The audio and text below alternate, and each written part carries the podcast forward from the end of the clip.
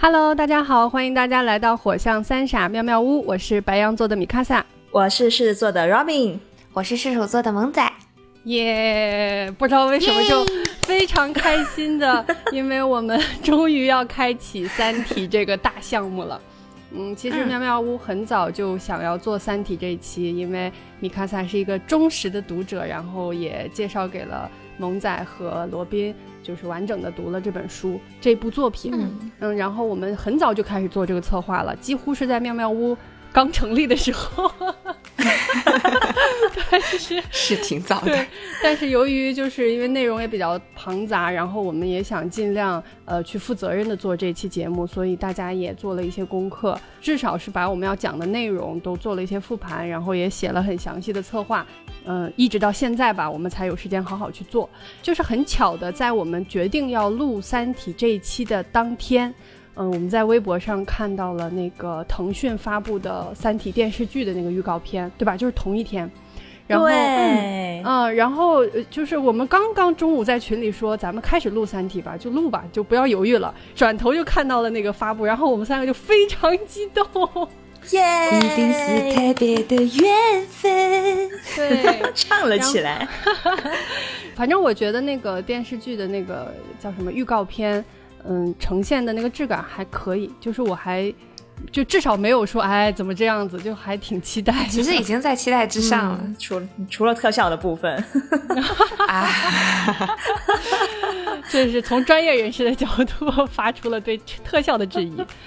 对，然后整体来说还是挺期待的。然后，嗯，其实我们心里也很清楚，就是《三体》这个作品，嗯，虽然它因为获了奖，然后现在名气也很大，就这几年名气很大，然后也呃带起了一股这个科幻的国内科幻的热潮，但是很多很多人可能也没有真正读过这本书，也不清楚具体的剧情，所以我们在做这期节目的时候，也仔细的思考了，嗯，这一个节目的定位，嗯，首先呢，就是对书迷朋友。我们就是想分享一些自己的见解，这些见解有可能对，有可能不对，就是有可能和你和你理解的不一样，但是也没有关系。如果你有什么想要表达的，也欢迎跟我们来交流。第二呢，就是对呃一些想要读《三体》，但是到现在还没有开始的人，大家可以选择性的收听，因为我们肯定会涉及到剧透，呃，就是因为我们会畅聊剧情嘛，对。所以也是给大家一个提示。第三种呢，就是对一些虽然嗯没有读过，但是也并不想读，但是也有一点好奇，说这个事情到底讲了一些什么的人 啊，大家可以听一下。纠结吗？对对对。会有这样的人，真的会有。就他很好奇，但是他又并不想去读这样的大部头的书，会有的。对，太长三本书劝退了。对对对，或者被在第一部反复劝退。有有有，我一开始就是。对我也是，我们三个应该都是一一开始看第一本的时候都被反复劝退过。是的，是的，是的。嗯，然后呢，就是也简单在节目的开始说一下我们整个《三体》系列节目的一个安排吧。就是我们可能会，我们会按照 为期一个季度的项目拉开了帷幕。项目负责人米卡萨向各位做项目进度规划报告。三颗肩负的喵喵屋今年最重要的 KPI，掏出了掏出了我的 PPT。开始进行开场，opening and closing。对对对，对我们其实想了很多角度，怎么去讲《三体》，就是因为其实，在播客节目里面有很多介绍《三体》的，围绕《三体》的节目，从比如说时间线上啊、故事剧情上，然后按照一二三部，就大家怎么讲的都有。后来我们选了一个角度，就是来梳理啊，就是来分享《三体》里面一些比较重要的人物。这些角色的呃这个一生吧，通过讲他们个人的故事，然后去分享整个《三体》的故事。嗯，今天这一期其实是一个呃开场加上这个前两个主要人物。呃，我们开场的话还没有讲完呢。我觉得我们简直打开了像那个《沙丘》第一部的感觉，看两小时 哦，刚刚开始而已哦。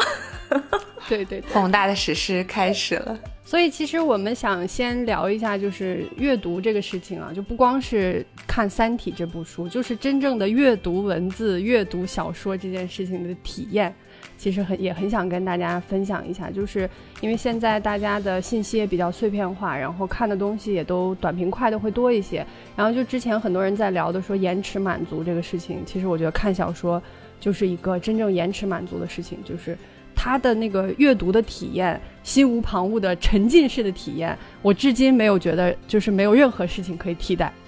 包括看电影。我是觉得阅读它给你的想象空间会更大嘛。呃，看电影的时候就看很精彩电影，你也会被吸引住，然后一直沉浸的进去看。但是阅读就是特这这个现象特别明显的会发生在用小说改编影视化的那种作品的情况里。在你看完小说再去看电影的时候，你会发现，不管那个电影拍的有多好，它比起你看小说的时候自己想象出来的东西呢，或多或少还总是会觉得少了点什么。是的，是的，嗯，是的。而且《三体》这个故事真的是让我感感受到了久违的手不释卷的那种快乐。在一开始第一第一卷的时候，确实是被他劝退过，因为实在是 慢热的有点厉害。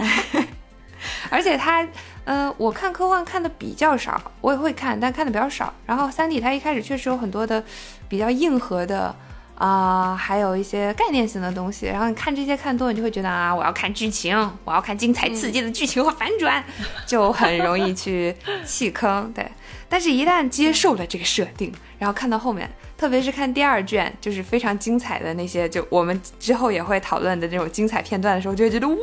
还能这样！哇哇！对，啊，我特别那个同意萌仔说的那种，就尤其是这种可以改编成影视作品的这些这些作品，像典型像什么呃魔戒啦、哈利波特啊、沙丘，可能大部分人看完影视作品之后，再回去看原著小说的时候，就会有很明显的差异，就是觉得真的还是原著小说里面的细节和信息量才是最完整的。然后这种的话，就是你一旦变成影视作品，可能是受限于篇幅，受限于这种载体的表现形式，它就一定会有损失。是的，是的。所以，尤其像《三体》这种，哇，真的是，哇，我一个没从来没有看过科幻作品的人啊，真的。我当时打开第一本的时候，那个设定也太多了吧，我就有种想要掐死米卡萨那种感觉，你知道吗？为什么要让我受这种苦？对，就是有一种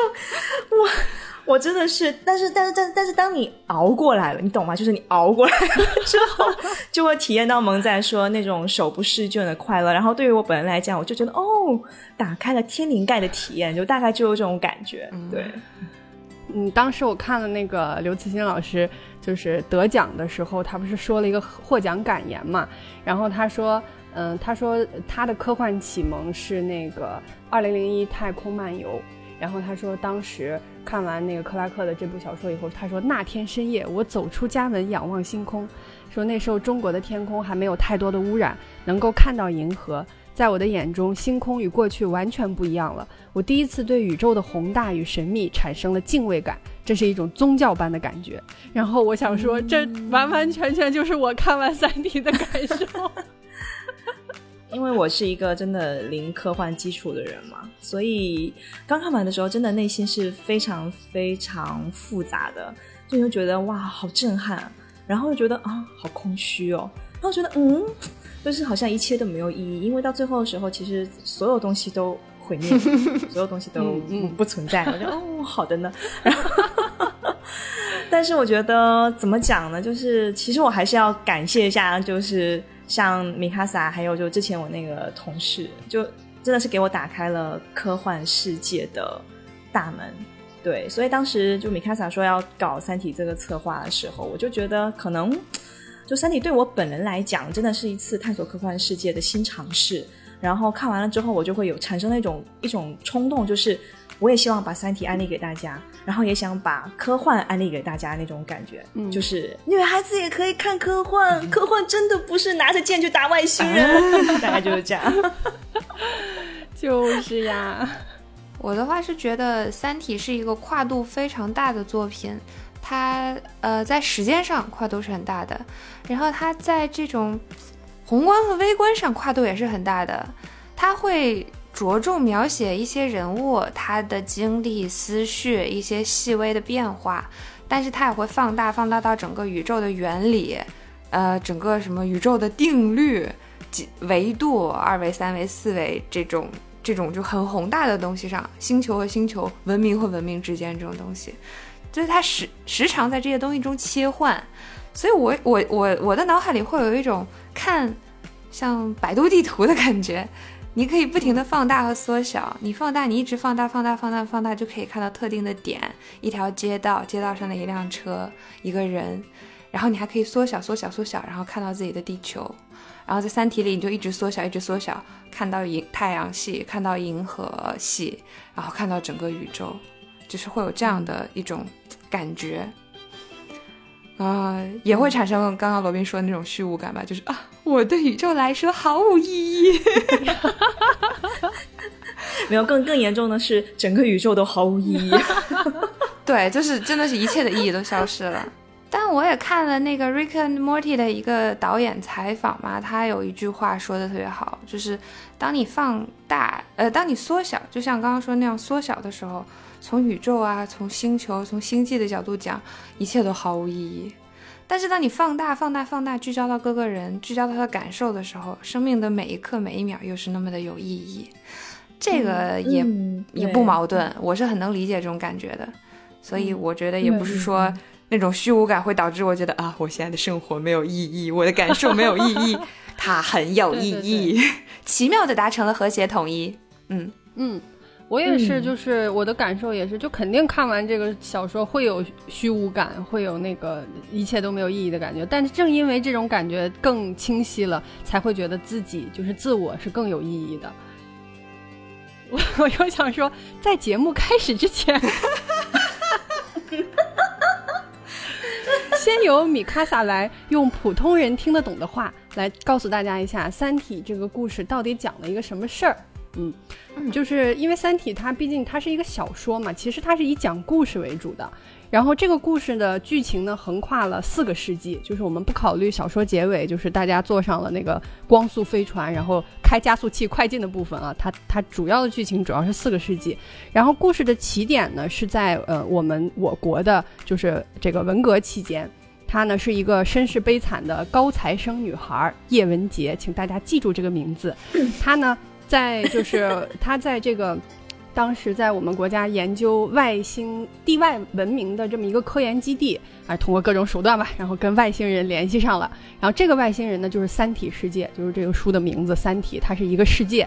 然后呢，这个三体世界离地球很远很远，就是要飞好几百年的那种。但是联系上以后呢，三体世界就表示我们要来占领地球。为什么呢？因为他们自己的母星就是自然环境恶劣，然后因为有三个太阳，常年极昼极夜，然后就是要么冻死，要么烧死，大家没有办法正常的生产和生活。就一般太惨了，嗯 对，因为一般就是这种星际背景的小说，大家呃互相这个侵略呀，或者是干什么，无非就是争夺资源，就是因为大家都想活嘛，就是这么点事儿啊。然后故事的发展呢，就是地球人和三体人展开了长达四个世纪的隔空互搏。事实上，大家并没有见面，也并没有正面开战。但是发生了很多无数就是这个神奇的事情，然后人类一开始呢也想了很多办法来制敌，就比如说这个我们快速发展呀，然后就发展各种科技，然后或者是我们怎么能躲起来，然后或者是我们怎么能把自己阉割一下，让三体人认为我们这儿没啥好的，你别来了，对对，然后到最后就是人类这个通通过这个两百多年的发展，就是自信心膨胀，觉得我们可以硬碰硬，就来一场太空激战。然后结果就是等了将近两百年的结结果就是啪啪打脸，就是这么一个故事。然后故事的结尾呢，就是在整个这个博弈的过程中，双方的平衡就是建立平衡，然后被打破，然后更高级别的宇宙文明出现啊，先端了三体，然后端了地球，端了太阳系，最后整个宇宙都就 嗯，不要再说了。对对，所以很简单，这个故事就是这样。但是嗯，当我们真正去。嗯，读这个小说和去呃思考，也不是说思考吧，去感受这个故事的时候，它又非常非常的丰富。嗯，然后我们这一期呢，会先以叶文洁，就是刚刚提到的一切故事的开端。嗯，其实我们想叫它叫做开题人。就是整个这个故事的开始起点，叶文洁会呃由萌仔来主要讲述叶文洁的故事，鼓掌。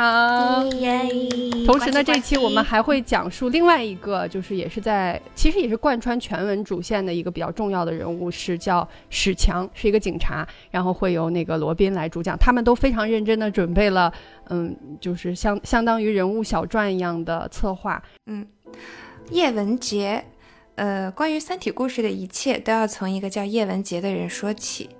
他是第一个和三体文明接触的人类，也是他发现并解读了三体人发来的第一条信息。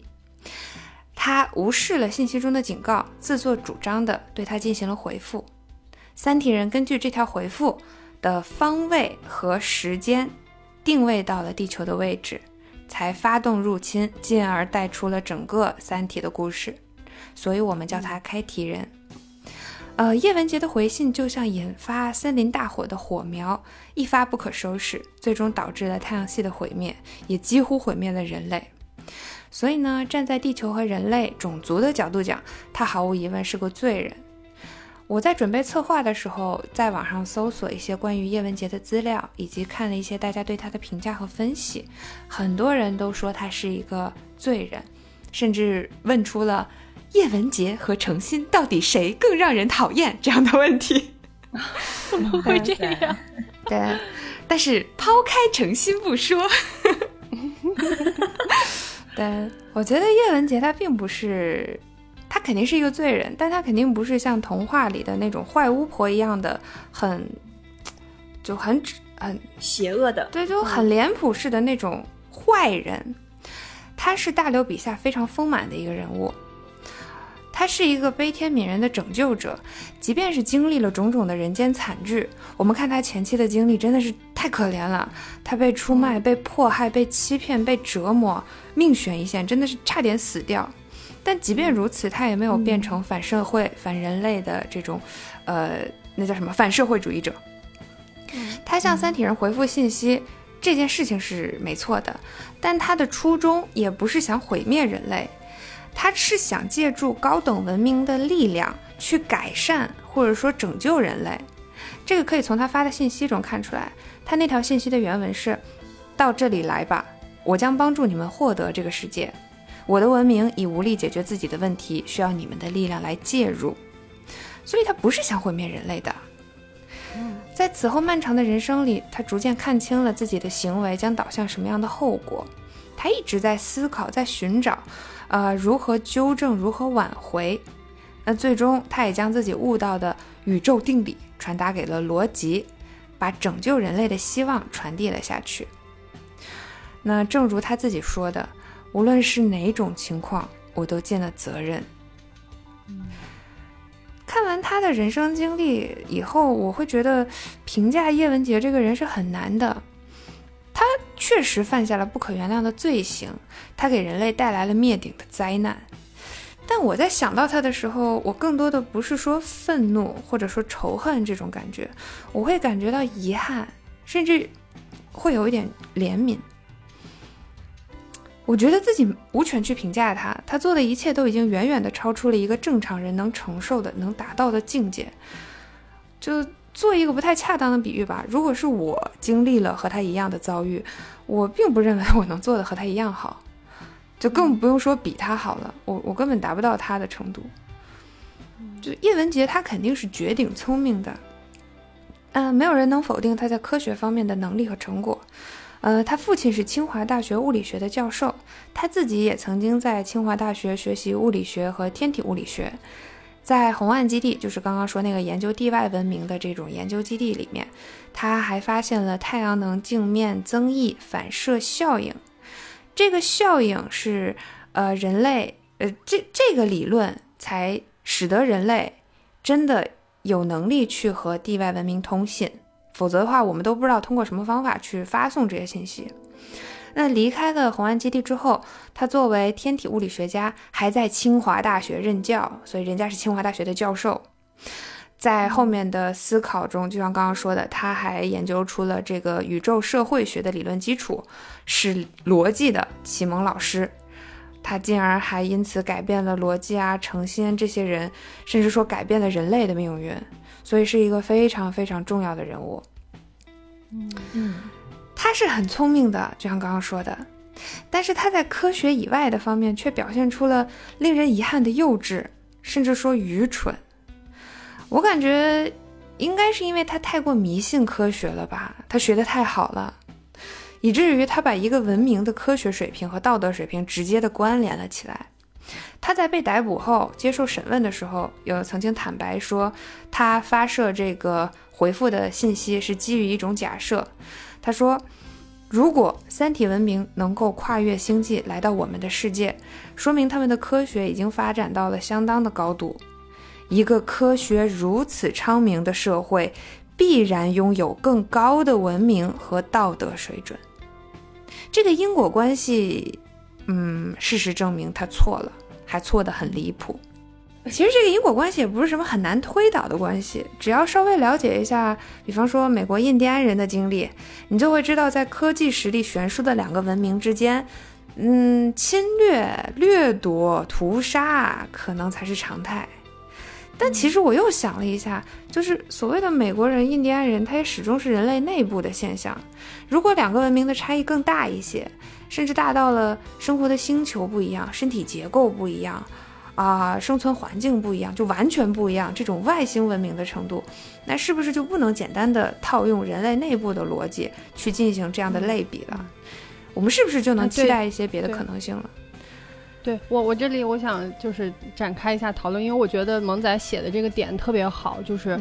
嗯，就是其实他的那个叶文洁的这个起点，就是他说他自认为说那个人家的科技比我们发达，所以他们有更高级的文明和更高级的道德水准，这是他当时的认知嘛，对吧？这是他当时发信号时候的认知。但是你看他到最后，就是他给逻辑去去去讲那个宇宙社会学的理论的时候，那个时间点他已经想清楚了，他那个时间点他说了。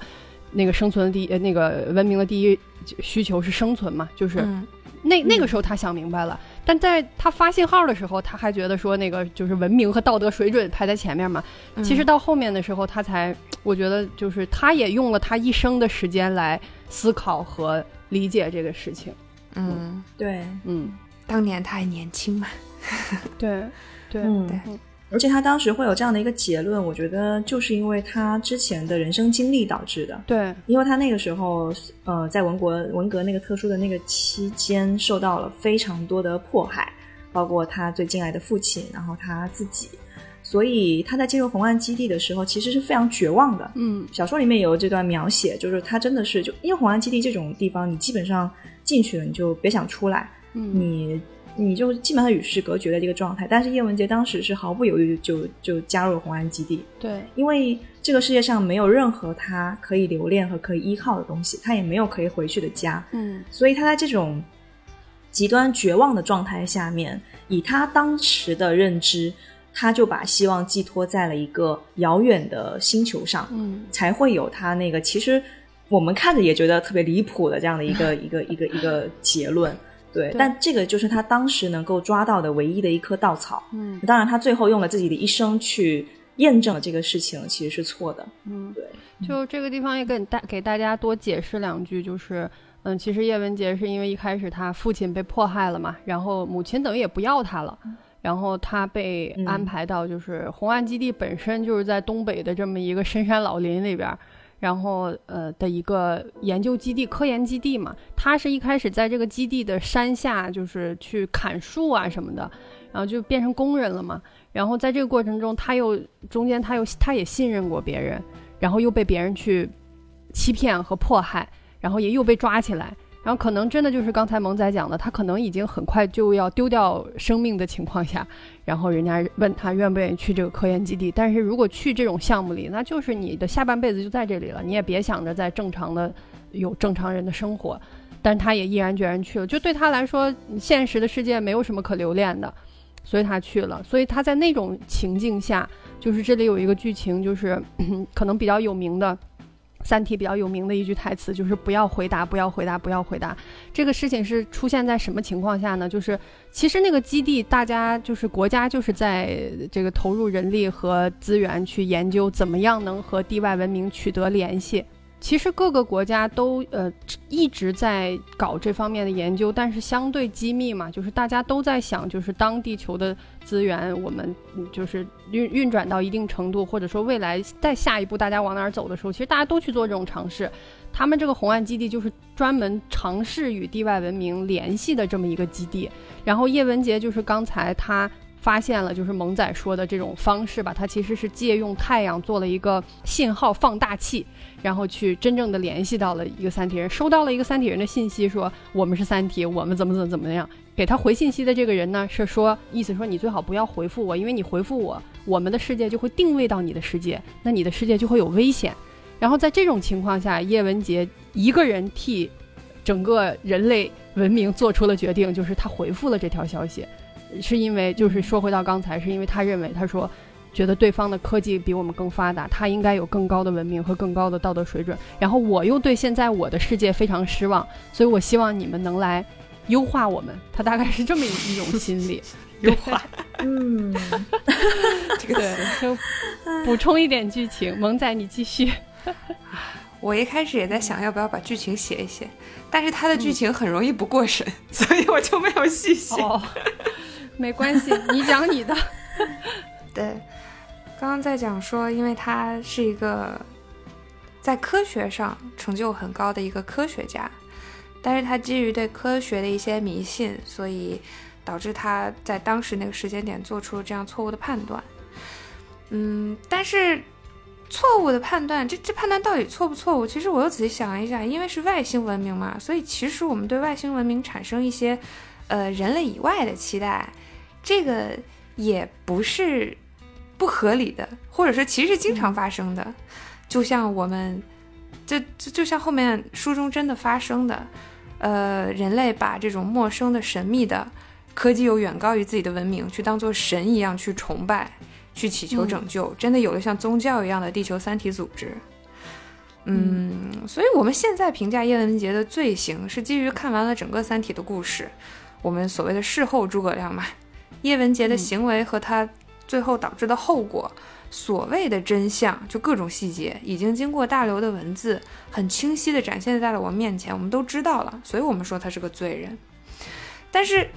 比方说啊，在刚刚说的那种宗教组织，像地球三体组织这样的组织里面，他们那些成员会把叶文洁视为罪人吗？不会的，他们把叶文洁视作精神领袖，而且这个组织也不是那种没有文化，然后也就。嗯，脑子不太清楚的这些人，这个组织里是有很多顶尖的知识分子的，你不能简单的说他们是盲目又愚蠢的。所以，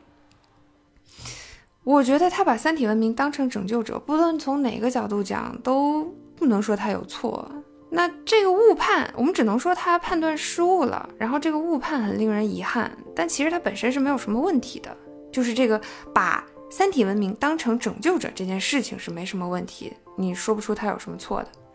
但是我们还是说他犯下了罪，他是一个罪人，这是为什么呢？这个其实是我觉得最有意思的一个点，是在我写的时候，我觉得哎，居然是这样的这这这种这种点。因为我想说一句可能会挨锤的话，就是 在另外一个故事里，同样的一个人物，他可能会是英雄。他做的事，其实本质上和张北海是没什么不同的。他们都在没有任何其他人知情的情况下，仅根据他自己个人的判断，就执行了会影响全人类命运的行动。他们在这个过程中，因为种种的原因，其实都犯了很多其他的罪，比方说杀了人、撒了谎等等。那唯一不同的就是张北海他的判断是对的。而叶文洁错了，所以最后张北海成了人类的英雄，他延续了人类的文明，但叶文洁则被钉在了耻辱柱上。嗯，也是没有办法嘛，人一旦做了决定，付诸了行动，就要承担相应的后果。你无权替人类做决定，但你还是做了这个决定，你就要承担风险嘛。你 要不就成为英雄，要不就成为罪人。嗯，但还是那句话，不管是哪种情况，他都尽了责任。那最后，最后提醒大家注意一下，就是上面我说的所有的内容都是建立在《三体》这个虚构故事的基础上，哈哈，对吧？嗯，虚构的故事是有一套属于他自己的规则和逻辑的，是作者编的，它不一定是不一定不适用现实生活。本故事纯属虚构，如有雷同，纯属巧合，你就做一个免责免责声明。求生欲，律律师的自 律师的觉悟是吧？嗯，哎，我还挺期待电视剧怎么刻画这个角色的，因为编剧对于叶文洁的人生经历的处理呢，将直接决定这个电视剧能不能顺利过审、顺利播出。请大家把保护打在公屏上。对对对。对，嗯，大概就是这样。就其实，嗯，我我看萌仔写的，就是萌仔是一个逻辑思维非常强的人，就是他会真的去分析人物做事情的动因，然后以及去判定他的对错。但是，就是我当时看这个小说的时候，我一点都不觉得叶文洁是罪人。在整个看《三体》的过程中，就是对于谁对谁错。孰是孰非，或者什么派系之间，我都没有太多的思思索，就是就好像你都看完，你站在那个整个叫做地球往事的那个维度上来看，就是到最后，一切都变了，人类变成了新人类，文明变成了新文明，宇宙变成了新宇宙，过往的所有的道德标准和法律标准都不存在了，历史它就是一个任人打扮的小姑娘。然后，假如说叶文洁在开了这个题以后。之后的每一步，人类都能做出了就是所谓正确的选择，然后最终在这一场旷世战争中中活下来，或者说赢了，那是不是叶文洁就变成了一个中性的历史人物？就是他只是做出了改变，他并没有导致大毁灭，然后反而是带来了人类文明在宇宙的一个新的发展，对吧？又或者说，不管是小说里面各国势力都在偷偷的去尝试这个研究地外文明，然后包括现实中那个 CT 不是也一样吗？就是早晚会有人跟。外星人取得联系，然后没有叶文洁，也会有其他人去触发这个按钮。就是他本人只是开了一个题，后面这张卷子做的稀烂，其实并不是他的责任。毕竟这是小组作业嘛，对不对？对对对，就是，哎呀，就是后面你们想想，所有人的所有决定，如果真的就是按照小说的逻辑啊，大家都做了正确的选择，那就是未来是一个新的故事了。叶文洁到时候就变成了，对吧？新宇宙的开创者，对，就是他在另一个故事里，就是萌仔说他在另一个故事里可能就是一个英雄了。嗯，哎，我觉得这个这个这个点确实是挺有意思的，因为关于叶文洁到底是不是一个罪人这件事情，在网络上的争议很大。嗯，然后嗯，其实我个人来讲的话，是比较赞成。萌仔跟米卡萨的观点的，就我我也没有觉得说他是一个什么样的罪人。就我觉得是不是罪人有两个点，第一是你站在什么角度嘛，你的立场是什么？嗯。第二个就是他的这个行为最终导致的一个结果是什么样子的？嗯。就比如说刚才那个三哥也讲到，呃，关于不要回答，不要回答，不要回答，就人类文明跟呃这个外星文明去接触的那个通信，其实这里面有两个星球的罪人。嗯嗯，对吧？一个是 叶文洁，他是地球的罪人，因为他发射了这条信息，导致了地球的坐标在宇宙中被暴露出来了，然后三体才会才来侵略地球嘛。另外一个罪人就是回复叶文洁的这个三体人，对，他在那个文明当中是一个特别低阶的一个联络员，叫什么？他就是一个联络员。就底层老百姓，工人他就干的就是 底层对打工人，就跟我们一样，底层打工人。就理论上来讲，他的任务就是收到信息或者发现别的文明，赶紧上报，我们赶紧侵略去了。嗯，因为我们的地，呃，我们的星系已经不行了，活不了了。嗯。结果他干了一个什么事儿呢？他拿那个望远镜，看到哇，这是一个蓝蓝的星球，好美哦，好漂亮。我们不要不要吃掉它，不要毁灭它。对对对，他也是擅自做了决定，是的。对，所以他胆敢私下回复了一条消息，而且还是跟人家讲说不要回答，嗯不要回答。你想想看，就是就是这样的两个人，然后在在在在那个。历史的转折点上，他们两个其实就是被迫的，不管是主动还是被动的，反正就是他们就是被架到了那个位置上，就他们的决定决定了两个文明最后的走向。嗯，那你能说到底谁是罪人，谁是正确的，谁是对吧？因为如果站在我们的角度来看的话，我们会觉得哇，天哪，他那个那个那个小哥，那个社畜，简直就是英雄，他想要拯救地球，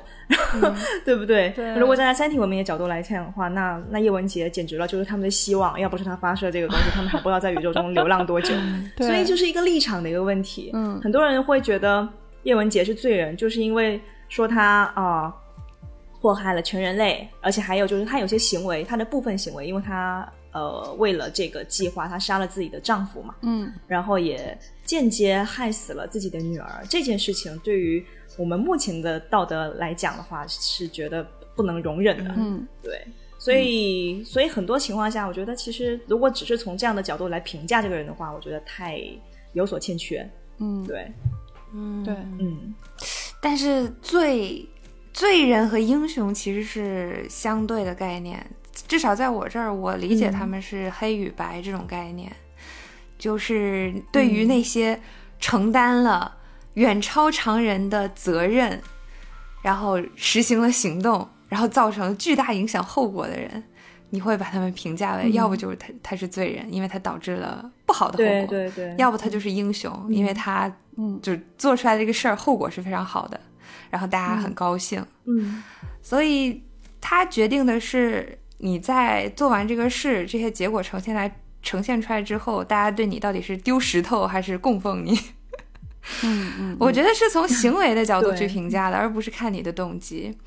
事实上，有些人真的是抱有非常非常好的动机，做了蠢事，然后变成了罪人。你在说谁？你好像 Q 到了谁？对对，这个逻辑没问嗯题，但但是我也就是我我觉得就是最终去评判这个事情，一个是看呃立场，一个是看标准，就这个标准可能是道德标准，可能是法律标准，对吧？嗯然后再通过这件事情的结果去给他一个评判。但是真的就是到、到小说结束的时候，所有的标准都不复存在了，对吧？然后文明都变成新文明了，人人类变成新人类了，就是你就觉得这个界限就模糊了，就反正我是这种感受啊，就是所以也是为什么可能在我的认知里，我从来没有把叶文洁 当做过罪人，我只是觉得。就是我对他的感觉有一点像，就是我们呃中学学历史的时候会有，就是对每一个事件的分析，它有一个叫呃根本嗯嗯原因，一个叫直接原因。就是那个直接原因可能是导致这件事情发生的直接原因，就是他可能是那个多米诺骨牌的那个牌，就是他真的是推了那一下，然后这个事情发生了。但是这个直接原因的背后才是根本原因，那个根本原因根本不是他，那个根本原因是人类的发展，是文明的变化，就是是这么一个东西，嗯就是没有叶文洁一样有别人。嗯，对，大概是一样会有别人发出那个信号，对总有一天是这样子的是的，是的，对，嗯嗯，我的意思是，思想和行为应该分开去评价。然后思想是嗯关于他的行为的动机，这个东西会导致你做出行为，但是最后评价你就给你定罪与否，应该是从行为来看。就嗯就是嗯就是，其实意思就是我们怎么想都无所谓。你想、嗯想你在想想象里做什么坏事都没有关系，但你真正做行动的时候，你掂量掂量，你这行动干不好是要被定罪的。对，而且就是当你、如果说你身负的这个责任非常巨大的时候，相当于你在这个历史转折点上权重很大了。嗯这时候你真的要好好评估一下，嗯。你别一腔热血啊，我要干，好嘛，你把整个地球都干了。是呀，对，其实其实这个事情发展到就是就是叶文洁到老年的时候，其实已经有一些失控了。就是虽然那个三体组织把他视为统帅，其实就是在叶文洁后来从那个基地出来以后，他不是搞了这么一个三体组织嘛？通过那个我们都看不下去的那个三体游戏，笼络了很多，嗯笼络了很多就是这种。呃，层次很高的、受过高等教育的，然后一些人加入了他，我看不下去是因为我层次不够高。我是说剧情了。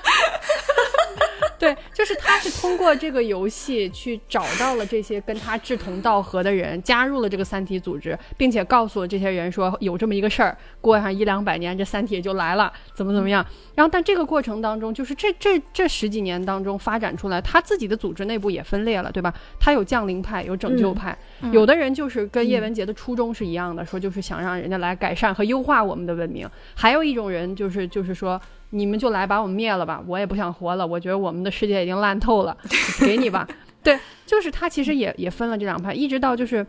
你们还有走狗派，还有一个走狗派。啊？对对，走狗派是什么？就是就也有背叛他们的人啊，对，就是我要替啊三体啊。老爷卖命，然后这样三体老爷嗯。在占领地球之后就会对我好，就会让我活下来，对。对对对对对。对对，所以整个就是就很三体老爷。了。就那意思吧。找到了爸爸。所以，所以他们最后他们最后他们内部也产生了很多矛盾，然后大家都在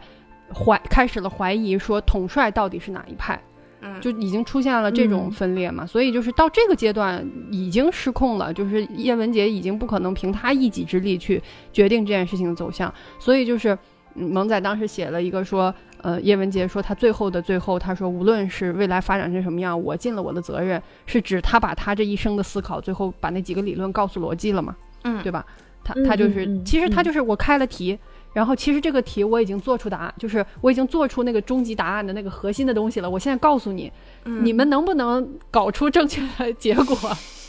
对吧？就交给后后人了，因为在这个阶段还没有那个什么冷冻技术什么的，他真的是到死掉也就死掉了，这个人物的一生就结束了。嗯，对，哦，我在叶文洁的最后，我还是想表达一下我对他的敬意。嗯嗯，对，就从个人情感角度讲，我真的是对他抱有敬意的。嗯。即便他错了，他失败了，我仍然觉得他了不起，嗯。因为他认真思考后做了一个决定，然后非常干脆利落的去贯彻落实，而且很冷静啊，甚至可以说冷酷的去排除了困难。嗯。在意识到发生问题的时候，他也尽自己所能想办法去补救了。而且他的本心其实是善良的，就像我刚刚说，他动机是好的，嗯。他还有责任感，有担当，我尊敬他。嗯，嗯而且他是有能力，对不对？他真的是整个《三体》三部里面出现了这么多人物里面，他绝对是智商担当。嗯嗯，嗯，就如果不是他给罗辑这个呃小开了一个小灶啊，给他上了个课，就没有后面的故事了。嗯对，嗯嗯我觉得这个人物也是刻画的非常成功的一个人物，也是就是科幻小说当中一个比较反套路的设定。就尤其在刚开始看《三体》的时候，你完全看不出它是一个科幻小说，就是完全在讲这个叶文洁个人的这个悲惨经历啊什么的。你看她小时候爸爸死了，妈妈不要她，然后结了婚，好不容易怀了孕，然后又因为这个跟地外文明联系上的事儿，她为了能够把这个事情进行下去，又把自己的等于间接，哎呀，直接也是间接的把自己的这个爱人和领导都杀掉了。然后一直到晚年的时候，他的女儿因为其实他女儿是因为看到了他电脑里的资料嘛，就知道他妈妈其实搞了就是三体组织这一套事儿，他觉得妈妈不再是他心中的妈妈了，然后，嗯、物理学不存在了，然后女儿自杀了。就你想，他其实已经叶文洁就真挺惨的了，但是。但是他又非常平和，包括他女儿死，他都没有表现出就是很崩溃或者怎么样。也可能这些作者的留白，就没有去写这些东西。但是，嗯，里里外外你就会觉得他已经想得很清楚了，他也觉得嗯这是他应该承担的一些后果，他也没有说哭天抢地的什么的，就是以事已至此。也没有什么别的办法，包括最后那个三体组织被缴获了，这个我国的这个军方势力缴获了以后，他也是呃最后就很平静的死去了吧？我觉得，嗯，而且、嗯而且交代了嗯所有的过程，他把所有的事情都说了出来，就是他其实内心里并不是说我希望人类毁灭的，他还是希望能好的，所以他把所有的事情也都交代了出来，嗯。但你描述的这事儿，我又觉得他又很淡定，很帅。嗯，是呀我，在说什么？是的呢，但大概意思就是，你整个全流程看下来，你没有印象说叶文洁有任何的时刻是特别激动的、特别失控的。嗯他即便是在执行啊，除了他在发完信息出来以后，嗯有我记得是有一段描写，就是他成他其实自己心里是有一个很强的负罪感的。嗯他当时是明白自己这个信息发出去是有多么大的后果的，嗯然后这种这种感觉几乎压垮了他。嗯他平复了一下自己的心情，但这都是他内心戏，就是他外表表现出来一直都是非常冷静，对，非常平淡，嗯嗯，一直到挺酷的。对对对，真的是挺酷。一直到他给罗辑交代，他给罗辑交代这些事儿，其实是在第二部里发生的，是不是？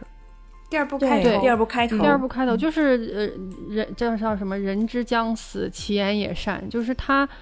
最后知道自己的这个任务和一生快结束。那应该是他被抓获之前吧，但是他肯定也知道自己就这个事儿就就结束了，就也办不下去了。然后他当时见了罗辑，罗辑当时还是搞那个。天文，他是学教授啊，他是个教授，他是学天文学是吧？他是个社会，不，他学天文学，后来去搞社会学，因为社会学更容易出学术成果。对对对，他其实就是一个学术 混子，很功利的人，他就是一个学术混子。然后呢，叶文洁在最后最后跟罗辑说：“我我的思考，我对这个宇宙文明的这个三大定论，这个我们放到逻辑里面去讲哈，放到讲逻辑里面去讲。但他当时确实是把他最后的东西告诉了逻辑。”然后也也奠定了最后就是人类还能够跟外星文明去有一些制衡的，有有苟延残喘了几百年的这么一个 一个基础。对，就其实就是人家开了题，把答案告诉了你，你后边没做对，对吧？就 大概是这样。此刻的萌仔再一次忍住了要吐槽某心的冲动。哎呀，某些会有忍住属于自己专属的趴。忍住指的是诚心，对，就是我们第三部的女主。对，这个我们会在后面的节目跟大家单独好好的聊一聊。对对。所以我认为叶文洁才是第一部小说的主角。啊，虽然你翻书的时候你会发现，嗯，第一部里面有个主角叫汪淼，但是。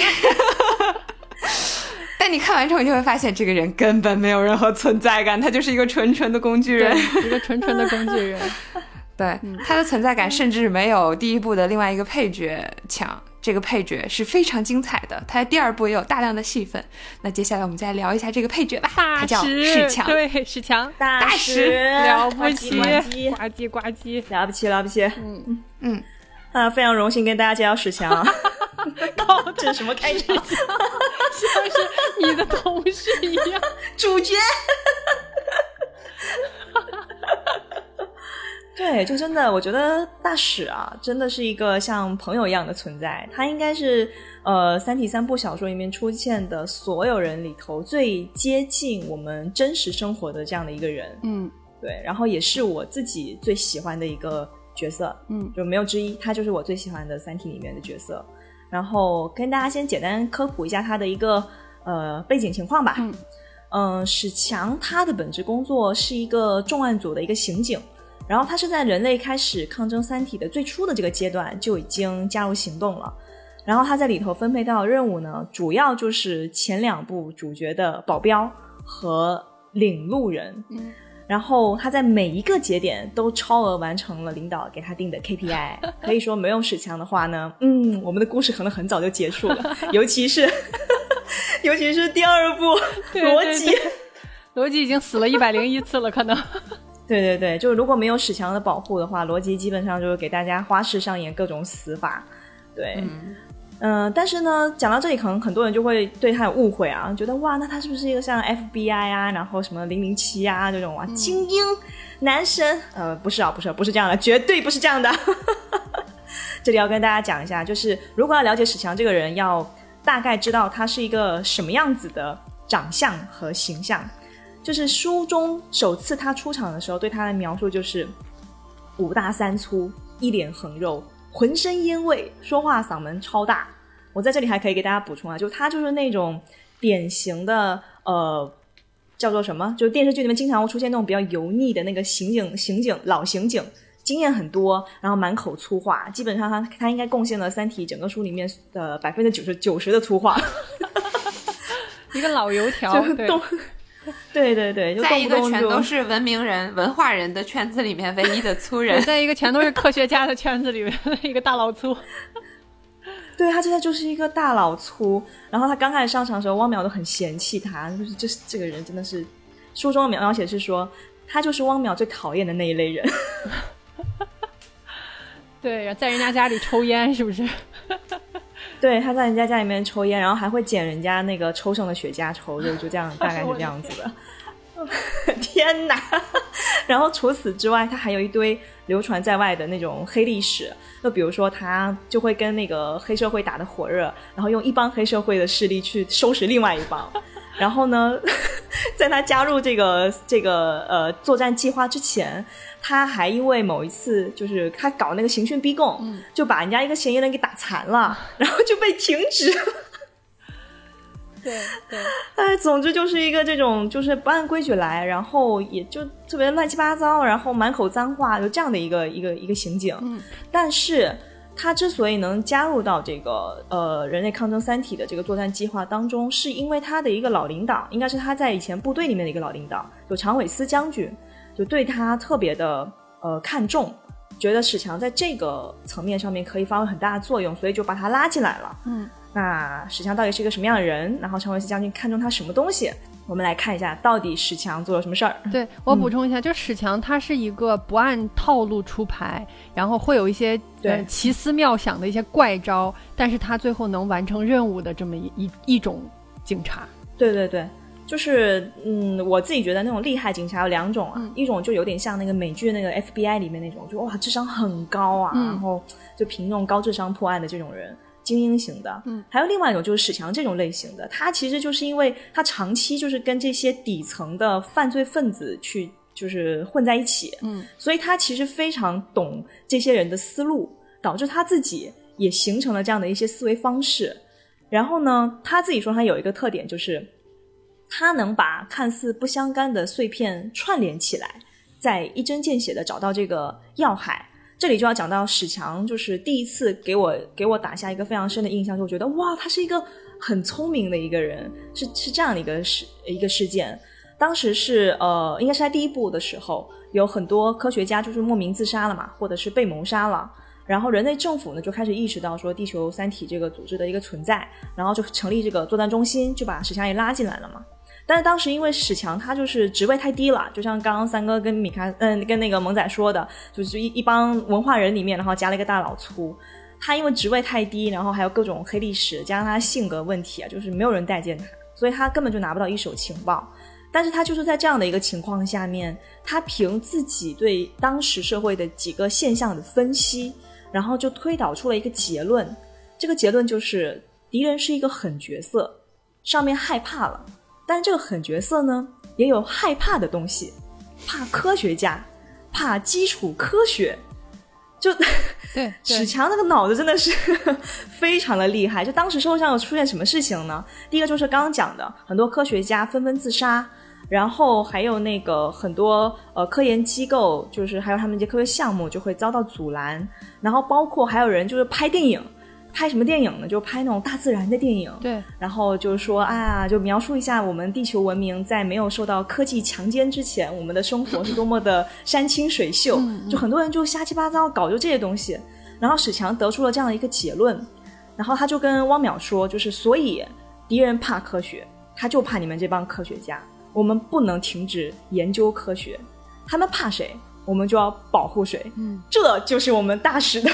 战略思想。对这个战略思想，其实这其实特别精准。就刚才罗宾讲的这一段，就是地球三体组织他们在干一个什么事儿呢？他们在帮助三体去扼杀地球的基础科学的发展。啊，然后他们的手段是一些非常迂回的，就是曲线的一一些手段，就是刚才说什么拍电影啊，它其实就是宣扬说，呃，大家还是要热爱自然，不要搞太多的科学发展，对对对，环保主义，不要去迫害地球啦。然后另外一个呢，就是他通过各种手段去，就是扰乱这个科学家的研究，或者是向他们透露一些像什么物理学不存在了呀这种这种念想。你包括那个叶文洁的女儿杨东也是科学家嘛，她自杀也是因为这个。然后，嗯，都是因为就是他去做这些干扰，包括一些三体人认为会威胁到自己未来的一些基础科学的发展。你比如说那个汪淼搞的那个项目，他不是做那个纳米材料吗？就其实三体组织非常精准的在打击认为未来对自己有害的基础科学的发展。嗯，然后呢，就是这个警察们都在分析说怎么搞、怎么弄的时候，就是史强，就虽然他没有得到一线的这些一手的消息，但是他就通过这些现象。他判断出来的说，敌人害怕的是科学家和基础科学，对，然后就是罗宾说的这个，敌人怕谁，我们就要保护谁啊，了不起，了不起，真的了不起，嗯。而且我我很敬佩他的一点就是，不管我们说他是什么大老粗也好，不管说他是被别人排挤怎么怎么样也好，他始终都没有放弃过自己的任务。就哪怕大家不配合他，不给他信息，他也自己去发掘、去调查，嗯，去通过贴贴，不是贴贴贴贴，就。跟踪保护这个工具人汪淼这种方式，去尽可能的去收集信息，这种方式，他一直在坚持的去调查，还有履行自己的职责。嗯，就是这这个还是有一种很强的责任感在，对或者说好奇心在背后促使他的。嗯，这种动力，这种行动力，我还是觉得很棒。对，这也是我喜欢他的一个原因。因为一般人。如果是真的那种什么老油条警察的话，就是哎，如果上级没有给我这个任务，那我就躲着嘛，对吧？多这个其实是大多数人的第一反应，但是他没有。嗯嗯，对。我觉得刚才萌仔 Q 到了两个关键词，一个是责任感，还有一个就是好奇心。嗯，因为史强他其实虽然他外表很大老粗啊，然后经常口吐芬芳，感觉也很很不靠谱。但其实他真的不是这样的，就是他在执行任务的过程当中，其实他任务就是保护好汪淼就好了嘛。嗯，但他不只是保护汪淼而已，他还在过程中去输入他很多的想法和思想。有一个最简单的例子，就是当时三体人不是要打乱科学嘛？然后他们也非常明确知道，我把你们科学家杀光是没用的，我最重要的是要扰乱你们这些科学家的思想，让你们质疑科学，让从根上让你们就是直接就给烂掉。嗯。然后你们就不会再去搞科学研究了，这是三体人的策略。然后当时三体人就是向呃汪淼展示了他们雄厚的实力嘛，就让整个宇宙在汪淼面前闪烁。嗯，然后这个是对于科学家来讲是非常致命的，就完全超出他们认知范围，就他们很难想象什么样的科技才能到达这样的一个。成果对，这样这样的一个一个程度，所以汪淼当时内心直接崩溃了，是的，嚎啕大哭，直接就在一个高级科学家面前展示了魔法，对，展示了魔法，对对，展示了魔，这个形容非常正确，非常精准。然后，对，然后当时汪淼就跑去，好像是一个教堂前面，就就嚎啕大哭嘛，嗯，然后呢，史强就把他捡回来了，对。因为因为当时呃史强也知道汪淼在这个呃在三体人里面的呃算是三体想要谋杀或者说想要捣乱的这个目标之一，嗯，他就他不知道汪淼到底为什么厉害，因为汪淼跟其他那些搞理论科学的还不一样，然后但是他知道这个人肯定有有他的有他的能力，会不然为什么三体人会这么这么惧怕他？所以当时呢，他就马上把汪淼拉去。吃饭，喝喝那个二锅头，灌他酒，吃毛肚，非常接地气。对，非常接地气。然后当汪淼给他描述他看到那个可怕的魔法的时候，说整个宇宙都向他闪烁。他说啊，你说什么？宇宙在冲你眨巴眼儿。然后汪淼当时就。我真的是跟你没话讲，你这个没文化的。对，然后，但是汪淼当时就需要这种，你知道吧？就特别接地气的、特别生活气特别重的这样的一个人跟他聊天嗯，然后呢，史强就趁机就给给汪淼兜售他的那套理论，一一一部分就是我刚刚跟大家讲的，就是说啊，敌人就怕你们，他就是要让你们变成蠢货。嗯，他的原话是说，我给大家找一下啊，他原话是说。哎，我不知道他们到底在搞什么，但我能感觉到他这个计划很气派、很全面。他就是要让你们这些科学家自杀，让你们发疯，但主要还是要让你们往歪处想。哎，这样一来，你们就变得比一般人还蠢。然后汪淼听了之后说：“太精辟了，干！” 然后他给汪淼输出了第二个理论是什么呢？他就跟汪淼说说说他这么多年啊，在这个这个警队里面，然后跟这些犯罪分子打滚，他就总结了一套终极定理，真的就是一个菜市场理论啊！一句话，邪乎到家必有鬼，什么意思呢？就是这个鬼不是真的那个鬼啊，意思就是说一定是有人在背后捣鬼。嗯，其实就是告诉汪淼，咱自己不能乱，一定是有人在后面，没有你想象中的那么可怕。嗯。咱得站着，你得站着。他就跟汪淼说：“你得站着，你得去搞科学。今天晚上你就吃，你就喝，该干嘛你就干嘛。明天早上起来你就去上班，还要上班，对，他说你是干什么的？王淼说哦，搞那个纳米技术。好，你就搞这个，你就接着搞。对对对，哎，这里给大家，这里给大家那个讲讲一下这个为什么汪淼崩溃这个前前因后果啊，就是汪淼是搞我先评价完，嗯这个真的是话糙理不糙。对，OK，你继续。对，真的是说的特别对，就邪乎到家必有鬼。汪淼搞的是纳米材料的研究，他那个纳米材料最后是应用在哪儿？叫那个太空电梯，它其实是加速了，就是人、等于是人类从地球向外探索的这么一个一个进步吧，就是一个比较基础的一个应用科学的东西，反正就是一个能够实操上的东西。它不是搞理论的，它是搞这个材料研究的。然后呢，嗯，在在这个过程中，就汪淼就也变被那个三体认定是一个应该打击的对象，因为三体人认为说这个研究发展下去可能会对三体人不利，所以我们要打击他。所以他们给汪淼使了一个什么魔法呢？就是，呃，汪淼他的呃一开始是说他拍照。然后那个照片上会显示出一个倒计时，无论他用什么相机、什么胶卷，呃，就是他别人拍一样的机器机器，他交给别人拍就没有，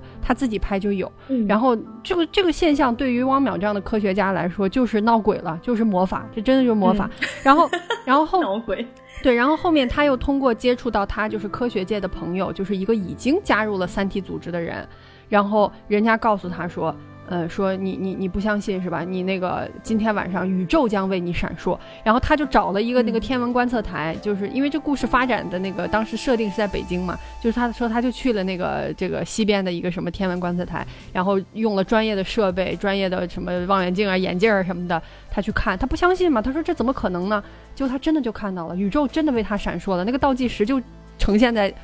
就是从他他能观测到的地方了，这个对于像汪淼这样的科学家来说，就是致命的打击。就是他会认为这是一个真正的比自己，呃，比自己的星球上的这个呃科技水平要发达太多太多的一个东西在在治他，所以他会崩溃，嗯他会不知道到底该怎么办。但是大使就用这种非常接地气的方式，就是。你该哭哭，该闹闹，对吧？然后明天，然后，然后大使就告诉他说：“说敌人怕的就是你研究，那说明敌人怕的就是你研究的这个东西，那你就继续研究。嗯当时是三体人其实给他转达了，就是说你停止对这个纳米材料科技的研究，我们就不让你继续看到这个倒计时了。因为对他来说，嗯这个倒计时的终点是什么？他很恐惧，是不是终点我就要死掉？然后，所以他把那个项目，他真的把那个项目叫停了几天。他跟大家说的是设备要维护，要干什么，让大家放放三天假。然后这个一一停掉，然后他那个倒计时停止了。然后他重新启动，这个倒计时又出现了，所以就在这个过程中，就是我们的汪淼科学家就就崩溃了。然后如果没有史强来来介入这个事情的话，就可能他真的就是下一个自杀的科学家。对，那说到这个，我也突然想到了以前我觉得很合、很很真实的一个观点，嗯就是科学发展到一定程度，或者说科学的等级差距大到一定程度以后，那个高位的科学就是魔法。嗯嗯嗯嗯嗯嗯嗯，因为你无法理解。嗯对，就是他能做到是，比方说你现代人就穿越剧嘛，你现代人穿越到以前之后，你拿一个打火机，拿一个电脑，别人看了觉得哇魔法。法，对，对啊，所以三体人对于这些科学家做的事情，实际上就是用他更高的科技水平去展现了一些现在的人类的科学家看起来像像像魔法一样的东西无法解释、无法理解。就算你能理解，我觉得也可能会像丁仪后面看到水滴的时候的理解到的那个点，就是差距太远，了，差距太远了，差的太远了。嗯，是的，去从去直接打击你的信仰，打击你对科学的这种信念，就是所有的你脑袋里编织的那一套理论，嗯，没了。嗯。嗯，嗯，你就变得比一般人更蠢。就说我们大师牛不牛？了不起，嗯。他用这种很朴实的、很接地气的，但是真的就是话糙理不糙的这种东西去，我觉得他是拯救了汪淼，嗯嗯，对啊，给了他继续走下去的力量和勇气。对对，嗯嗯嗯嗯嗯嗯。刚才那个萌仔提到技术水平这件事情，那就可以引出我们大使的第二个经典名言：嗯，是地球与三体的技术水平差距大，还是蝗虫和人类的技术水平差距大呢？很经典，这个是很经典很。经典，对、嗯这个事情的背景跟大家讲一下。就当时《三体》呃给那个汪淼不仅闪烁了宇宙之后，他还做了另外一件事，就是他向所有人的视网膜打出了五个字：“你们是虫子。”然后，对，你们是虫子。然后那个时候，就是人类顶尖科学家啊，汪淼、丁仪，基本上就是躺平了，绝望了。这次真的绝望了，不仅能闪烁，还能打字儿，还说我们是虫子。然后，呃，就两个人就基本上好像是在丁仪家里面吧，就是抽烟喝酒，两个人就放飞了。两个科学家已经放弃人生了，对，对。然后又是我们史强出现了，他就把这个两个科学家。拉去麦田里面看蝗虫，嗯，然后他其实就问了两个两个人一个问题，他说几千年来人类想尽办法消灭蝗虫，但是蝗虫从来没有被击败过。那你看啊，到底是地球人跟三体人的技术水平差距大，还是蝗虫跟咱们人的技术水平差距大？嗯，哇，当时两位科学家听了之后就，嗯，您说的对。我们还能拼一拼，是吧？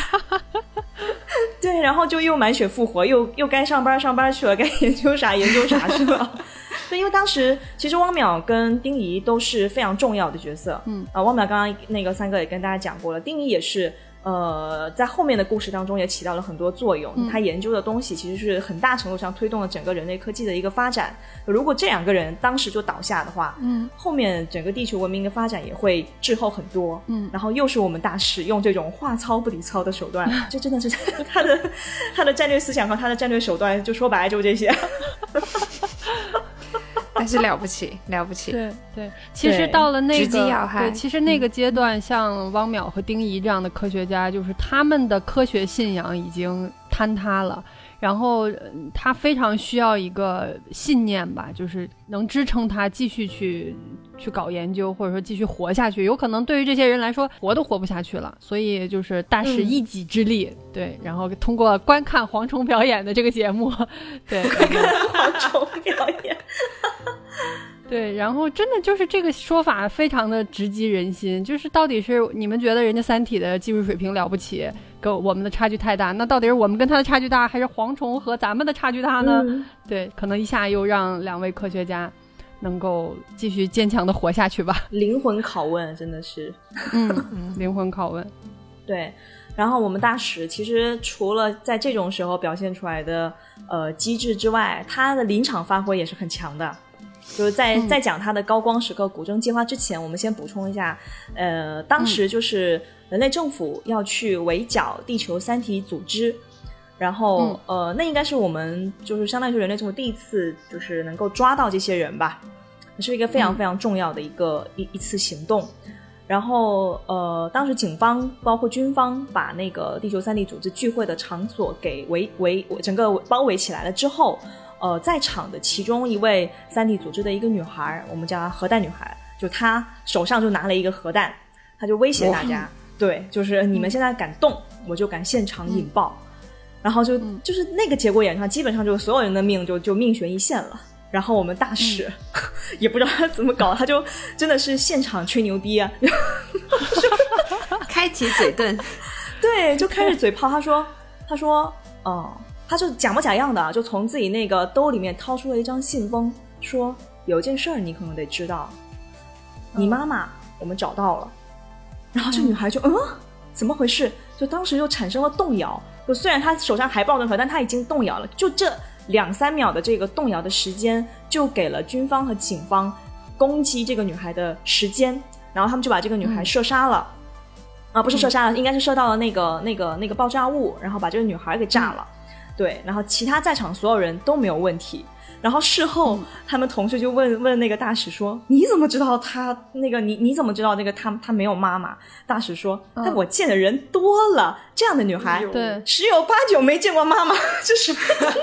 对，就其实他的那个他的那个分析的点是说，就是一个做这种人人能够去做人肉炸弹的这种很年轻的孩子，他一定是没有一个正常的生长环境。正常家孩子谁会去加入这种组织去做去做这种牺牲呢？对吧？嗯，就是他。他真的就是，我见的人太多了，就是这样的人，一看他应该就是一个什么背景，然后对对对现对通过现场的这个一个忽悠的举动，然后救了大家。对，但是他帅的是，他不仅能做出这一番推理，而且他在那样极端紧张、他自己也命悬一线的情况中，他想到了，他还立刻说了出来，就执行出来，而且真的达到了效果。对，而且还给自己加戏，拿出了一个什么鬼？真的是了不起。对，然后呃，但是以上这些故事呢，都不能说明我们大使的最牛逼的地方啊。现在才要进入我们大使的高光时刻，就是古筝计划。嗯，古筝计划要不要猛仔跟大家讲？你好像还蛮喜欢古筝计划这一段的。我喜欢，但是我没有准备呀，亲亲。OK，那还是我来说。没关系，你可以到后面再跟大家讲。对，然后跟大家说一下这个古筝计划。就当时他们在呃上一次围剿地球三 D 组织的这个过程中，然后成功逮捕了叶文洁，然后叶文洁呢就交代了所有的事情。这个时候，人类才真正意识意义上知道有三体人的存在，然后也知道了所有跟三体人的通讯资料。都在伊文斯建造的第二红岸基地审判日号船上。这个伊文斯其实就相当于就是三体组织的 CEO 啊，就比如叶文洁像是董事长，就精神领袖这种存在啊。伊文斯就是真正意义上的领导者和那个呃执行者，就是他。对，伊文斯是就是他有足够的经济实力，他的设定是一个继承了庞大遗产的外国人，然后呢，对富二代。对，super 富二代，但是他又非常的热爱大自然。然后机缘巧合，他认识了叶文洁以后，呃，知道了说有这么一个三体三体的文明可能能拯救地球，所以他就比叶文洁还上头，然后自己花钱。做了这个什么，嗯，这个就是搞了他们叫第二红岸基地嘛，其实就等于延续了这个使命的一个感觉。然后真正的一些呃高科技的研究，包括验证，就一开始叶文洁给伊文斯讲这些事儿的时候，谁会凭空就相信你一个老太太讲的这些事儿呢？所以伊文斯是花了很多钱和时间和人去做了验证，然后他真正相信这个，就是他也跟三体接触上了以后。然后他才做了这个基地，然后就等于继承了这个三体地球组织的这么一个事业。对，他是相当于三体组织的真正的核心。嗯嗯，划重点，主要是叶文洁没钱。对，而伊文斯又太有钱。嗯，对对对对。然后呃，对，说回这个审判日号船，就这这艘船上载有这个三体人跟呃人类通讯的所有的资料。所以，对人类政府来讲，当时最重要的任务就是把这些资料完整的截获。但是，这个任务最难的一个点在于，呃，第一，他们这些三体组织，地球三体组织当时其实还不知道他们已经暴露了，所以这是一次非常难得的机会。因为一旦他们要是知道自己暴露的话，他们很有可能就会损毁掉这些这些资料。然后，第二就是，等一下，嗯。就是结合刚刚三哥讲的东西，我觉得还是要稍微补充一点前置的信息。嗯嗯，呃，叶文洁是这个地球三体组织的精神领袖，但是因为没有钱，所以最后这个组织其实是处于伊文斯的管控下。这个大概简简单的讲个比喻就可以明白，就相当于有一个邪教，叶文洁她是一开始领受这个呃神的旨意的人，所以她是圣女。然后，伊文斯就是捧圣女出道，然后具体管理组织内事务的人。进行到后期以后，地球三体组织里面，叶文洁就相当于一个精神领袖了，他就只是一个符号化的东西，而具体的事物，包括了和三体文明的通信、沟通等等，都是伊文斯去做的。这也解释为什么人就是，呃，我们已经把叶文洁抓住了，他已经全盘供述了，但是我们还是没有拿到我们真正想要的东西。就是很珍贵的跟三体沟通的资料，所以才要做这个古筝计划，去从伊文斯手里去拿这个东西。就是这个也是这个这个文章写的比较合理的一点，就是叶文洁的身份和他的能力和认知就到那儿了，就是他把这个这个组织建立起来，他作为一个信仰式的人物存在在那儿。但真正你说后面你包括招募这些呃呃尖端科学家，招募这些三体组织的会员。你做那个嗯三体游戏，开发这些游戏，嗯对吧？你包括这个所有的这个跟外星文明的验证工作，这些就是刚才萌仔说的一些，你需要真正花钱搞设备、搞理论研究，或者是说呃招人真正在嗯社会上，你包括那个弄弄那些什么组织那些人拍电影什么的，这不都是一些渗透嘛，对吧？这都是在地球三体组织创业项目，这都是在就是呃地球文明的各种文化、经济啊领领域去慢慢渗透的一个事情。这个事情他必须嗯是一个真正有钱和有能力的人嗯去做的。这个角色其实就是伊文斯，他他其实才是真正推动这个事情，就是向扩大化发展的一个角色。嗯，嗯嗯所以他是对他是就是在逮捕了叶文洁以后，真正就是这个我们的警察要去拿住的一个一个最重要的角色，包括所有跟三体组织的那个。呃，交谈的往往来的，就其实就是一些信件啊、资料什么的，大家可以理解，就是都是在伊文斯的这个审判日号的这个船上的电脑和主机上去保存的。他们嗯会把这些资料，呃，就是给到叶文洁去看。但是我相信就是叶文洁只是就是在这个阶段她嗯并不是主要去她没有全看对他们也没有全部给她没有他们已经截获资料了。他们在最后会议上讨论的一个要点就是伊文思他们截获了很多的信息但是没有跟大家分享。对对对对对对对嗯。是的是的是的嗯嗯所以截获他这个截截获审判日号的信息嗯保存的信息是一个最重要的任务了。对，因为他们最后最终成功截获了之后，整个信息的体量应该是到达了好几个 G，应该是二点八 G 左右。当时叶文洁听到这个数字的时候是非常惊讶的，所以可想而知，其实他掌握的信息也很少，相当于是伊文斯对。也对叶文洁隐瞒了很多事情。那对对，这些信息是、才是核心，也是现在对于人类社会来讲，你要跟人家打仗，你得知道人家是个什么情况，对吧？所以这个嗯。重要性就不言而喻了，就大家都很清楚。对，对但是难就是难在它这个，一个是这个信息，如果对于呃三 D 组织来讲，他们要破坏非常容易，你拿一个榔头、一个锤子，吧唧把主机砸了，它就毁了嘛，嗯对吧？然后第二个点在于说，呃，我们是不知道它这个船这么大，他们到底是藏在哪里，是分散在了几个储藏器或者几个主机里面，这些东西都是未知的。那两两个难点结合在一起之后，也就结论就是说，我们人类政府必须要在十秒钟之内，就在他们就是三 D 组织发现发现那个有人过来袭击这个十秒钟之内，就把整艘船都占领下来，并且消灭所有的敌人，这样他们才没有机会去把这个信息给破坏掉。大概就是这样子一个，嗯真的是几乎就是不可完成的任务，不可能的任务。嗯嗯，其实当时大家想到最简单的就是说，就是只伤只杀人不伤害设备的方法。你比如说放毒气，嗯，那放毒气人不能一下就嘎嘣儿死了吧，对吧？对那人家死之前，人家就去会把这个信息都删掉，就对是嗯不让你看见。对，所以就出了这么一个难题。对对对，他们当时就是一帮人，有什么军方的高层啊，然后很厉害的科学家啊，然后啊、呃很多很多人就都是这些就是顶尖的人聚在一起，然后讨论啊，我们放毒气啊，我们那个搞个间谍进去，对我们什么中什么次声波，然后 什么什么。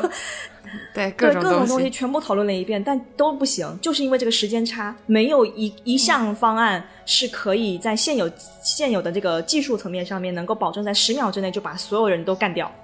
并且保证你的这个信息不被损坏，就你不会影响到它。比如说你炸弹，你不会你炸炸死人，你会不会炸死这个机器，对吧？就没有一个方案是可以执行的。然后就是这个时候，我们的史强出现了。史强来了，带着他的菜市场理论来了。菜市场理论来了，对对对对对，当时史强就是听他们在那边逼逼嘛，然后就他当时就听了两句，他就说：“哎，你就后面都是扯淡。”然后就搞大家都很不高兴嘛，就觉得你你这个小警察，你凭什么这么说？然后后来大家讨论了，讨论完了之后，确实没有结论。史强又说了一句：“你看吧，我就说你们后面都是扯淡。” 好气人哦！然后当时那个常伟思将军就受不了了，就说：“就他领导嘛，说你别废话了，赶紧的说你的方法。我这段我好喜欢哦。”对，装逼时刻来了来了，装逼时刻来了。然后当时就是有，其中有一个就是军方的一个高层嘛，好像是一个什么将军吧，就当时就是跟史强怼的最那个的，还抽着雪茄呢，嗯就瞧不起这个 police，然后史强就把人家雪茄拿过来，然后杵在那个桌上。然后一根不够，还说你把另外一根雪茄也给我。然后那个那个将军没办法，迫于无奈又掏出了一根雪茄给他。然后史强又拿了另外一根，就相当于就把两根雪茄吧唧戳在那个桌上，然后在中间就桌上画了两个那个两条线，相当于是运河嘛。然后大概意思就是要在这个运河的两岸立上两根柱子，然后柱子之间平行的去扯上很多的细线。这个细线是什么呢？就是汪淼，汪淼他们研究的那种飞刃的那个纳米材料，这种材料它非常非常细，细到就是只有头发丝的十分之一，极其锋利，切口很齐。就就算是光盘，或者是硬盘，或者是任何一种什么集成电路储存体，它被切割了之后，也可以去复原里面的绝大部分的信息。然后他就他就他就把那个东西就两个雪茄杵在那，然后画两条线，然后就说我说完了，他就走了。哇，帅气，真男人从不回头看爆炸的那种帅气。对，他就走了，他就转身出了办公室，然后办公室的人就盯着那个那那两个雪茄和两条线，画面感。然后那个将军说：“呃，我去把石警官叫进来。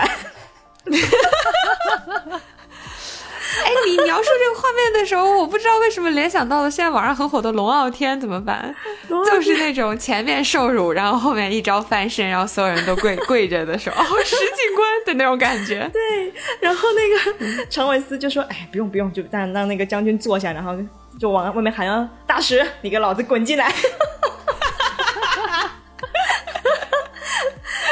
然后，然后史强就进来了嘛。进来了之后，他又干了一件特别掉面子的事，就特别 low 的事儿，不能说掉面子，就特别 low 的事儿。他就把那两根雪茄，一根叼在嘴里，一根插插到自己兜里，就把人家的两根雪茄了 了不起，不对愧是他。然后他就接着他就说，他就说他接着说他这个方案嘛，他说咱们呀、得想办法让那个船白天过河，为什么呢？哇，因为他们当时这个纳米材料其实数量是有限的，然后相当于这个纳米材料它的间距最多最多就到五十厘米了，就再多呃再细再细就再再小一点不行了，就材料不够了，所以就是空档就是五厘米，所以大水就是说必须得让这个船白天过河，为什么呢？呃，就夜里的话大家就是睡觉嘛，那都躺着的，但如果是白天的话，大家要么就是坐着或者是蹲着，那五十厘米也就够了。啊！当时他刚说完的时候，旁边就有个人说：“你简直就是魔鬼，真的，真的。”然后，嗯，最后的这一段结果，其实大家都知道了，就是你想象一下嘛，就那些那些切那些细线，然后这个船经过的时候就被这些间距五十厘米的呃飞刃素材全部切掉，整个审判号以及审判号上所有的人都被切成了生鱼片儿。啪啪啪啪啪，然后书里面的描述是，就像一个从一个半岛的服务生手中向前倾倒的一摞盘子，哦，就非常非常的可怕。对，就是这这一个当时看是第一个感觉头皮发麻的片段，嗯。就是大家就是想象那个运河那个，因为那个他那个船很大嘛，然后他在那个运河上行行进，然后当它经过这些看不见的纳米材料的时候，整个船会被切割成片，就是横向的片，然后又因为船很大，它会非常缓慢地向前倾倒，然后就像扑克牌一样，就是那样子摊下去，然后上面的人就都死掉，然后以这种死法，他们也不太可能在死之前说去保护或者说去毁坏这些硬盘，然后所以就最后大家达成了目的，就是以当时的技术手段，可能这是大家能呃就是能想到的最实用的一个方式了。那一幕还真的是挺，就当时看小说的时候，在脑补这个画面的时候，就非常的就鸡皮疙瘩全起来，然后也特别期待，就是看看电视剧会怎么呈现。就其实预告片里面有一个镜头，我觉得还还就是还挺满足我的那个幻想的。对，然后你就想象，就是我记得他描述那个说是傍傍晚，就是下午就是可能会到下午和晚上的交接处那种感受，然后那个运河本来就非常安静、非常平静的那种场面，然后这个这个船被切成片，然后所有人都死掉，然后那么一个庞然大物在在河上去沉下去的那么一个场面。还是挺了不起的，然后就觉得想象力也非常丰富。然后这个计划叫古筝计划，你再回头想想古筝，你就会觉得 这简直太可怕了。这是古筝被黑的最惨的一次。对，对。然后这一段还有很多描述，其实还真的蛮血腥的。我记得里头有一段就是伊文斯的描述嘛，就是呃，伊文斯应该是被这个纳米。材料切割了之后，他的半截身子还在地上爬了一下，然后但是因为很快就就就就就死掉了嘛。然后他他他他死之前，他的目光还一直盯着他前面的一台主机。他们最后就是在那台主机里面找到了这些资料。对对对，但是你你能想象那个状态，就人被切成两半，然后半截身子还在地上爬，就想把那东西毁坏的那种状态，真的是想想都觉得很可怕。我突然有一个问题，我记得书里有写，但是我不记得了。嗯，你说，三体人为什么不告诉他们这个古筝计划来着？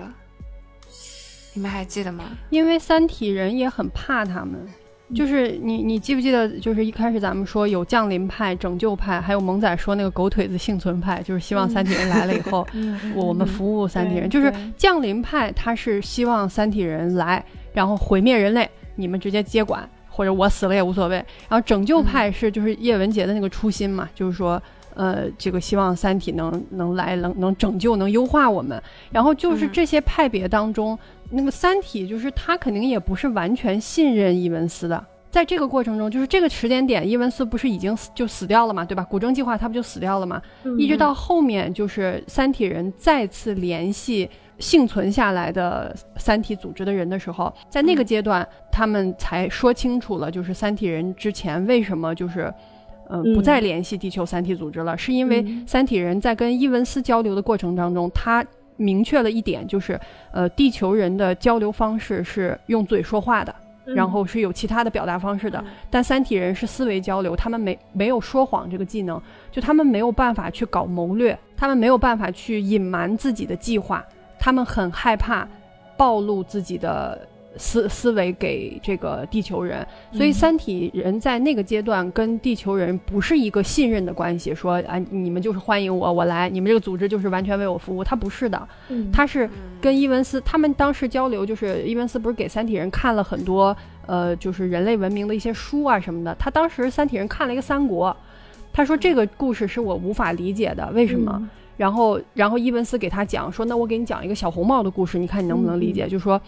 狼把奶奶吃了，然后在外边敲门，跟小红帽说我是奶奶，但其实狼心里是想吃小红帽的，对吧？让他进来了。然后就这个故事，三体人理解不了。他认为大灰狼在敲门和小红帽交流的过程中，小红帽就应该知道大灰狼是大灰狼，并且大灰大灰狼想吃自己。为什么大灰狼说自己不想吃不想吃它，小红帽就认为大灰狼不想吃自己呢？这里面就有个欺骗嘛。”然后就是通过这件事情，伊文斯发现了说三体人是那个，就是他的交流是没有隐瞒的，是因为这个这个的根本原因是因为三体人进化到这个阶段的时候，是他们省略了一些器官，他们认为思维的交流效率更高，就是大家不用张嘴说话了，他不用声带发声了，其实是他一个进化的结果。但是因为这个进化的结果，他们不能搞谋略，不能搞欺骗，所以在这个阶段，三体人已经很害怕地球人了。所以就是他们之间会有一些这个交流上的那个差异，是这个这个是根本原因。嗯嗯嗯。嗯，我记得三体人回复里就有一句：“我惧怕你们。”对，我害怕你们，是的，怕你们。有的。嗯。嗯。嗯。嗯，哦，想起来了，没错，就 是就是这样，就是这样。然后呃，说回这个古筝计划。嗯，总而言之呢，就是这个古筝计划，如果从从这个人类的角度上来看的话，绝对是一次呃是一次非常关键的胜利。呃，地球三体组织的核心人物伊文斯也领了生鱼片便当，然后，然后呢，人类成功截获了非常非常关键的三体的资料，应该也是在这个过程中知道，就是三体人是没办法去撒谎，没办法做谋略这样的一个一个一个机制的。对，对但是总而言之，它还是不能改变古筝计划本身是一个非常残酷的计划这样的一个本质。嗯然后史强呢，他作为这个计划的发起人，我觉得他的内心是这样的，就是他非常非常清楚的知道，这是一场战争，在生存问题面前，仁慈是没有卵用的，道德不仅没用，还会拖后腿。所以这是我非常非常佩服大使的一点，就是绝大多数人是想不出来这样的计划的，就算你想到了，你也不敢说，因为没有人想要变成魔鬼。这一点上，其实史强跟罗辑的道路殊途同归，包括张北海，还有后面黑暗战役中蓝色空间号的最后的一个决策，其实本质上都是一样的判断，一样的情况。啊，这又要 Q 一下我们的诚心了啊，诚心刚好是反面教材呢。要是诚心在那个决策队伍里，这计划就做不了了，好吗？对对对，程女士肯定会跳出来，我不同意。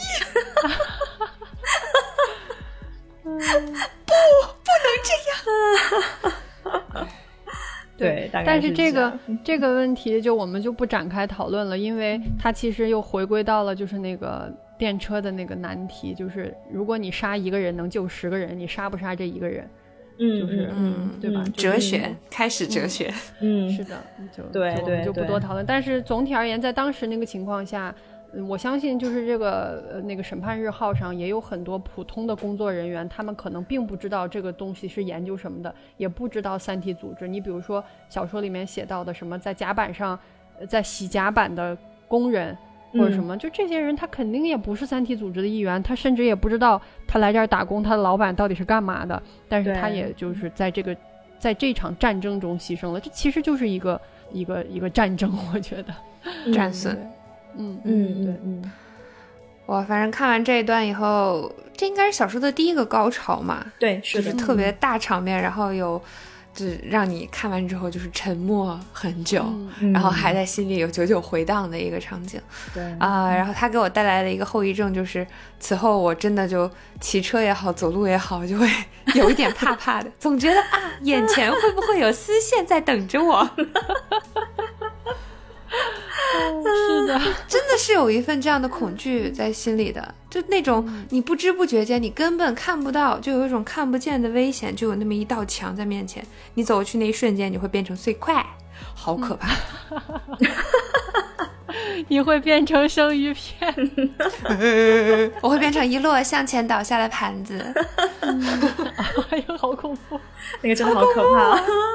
怖。对对对对对，天啊！但是就是这样的计划是我们史强想出来的呢，就是他其实就是提供思路的人，真正去最后去实施啊，去做验算或者去设置的，你肯定也不是他本人嘛。但是最后大家真的就是用了这个方案，取得了胜利。嗯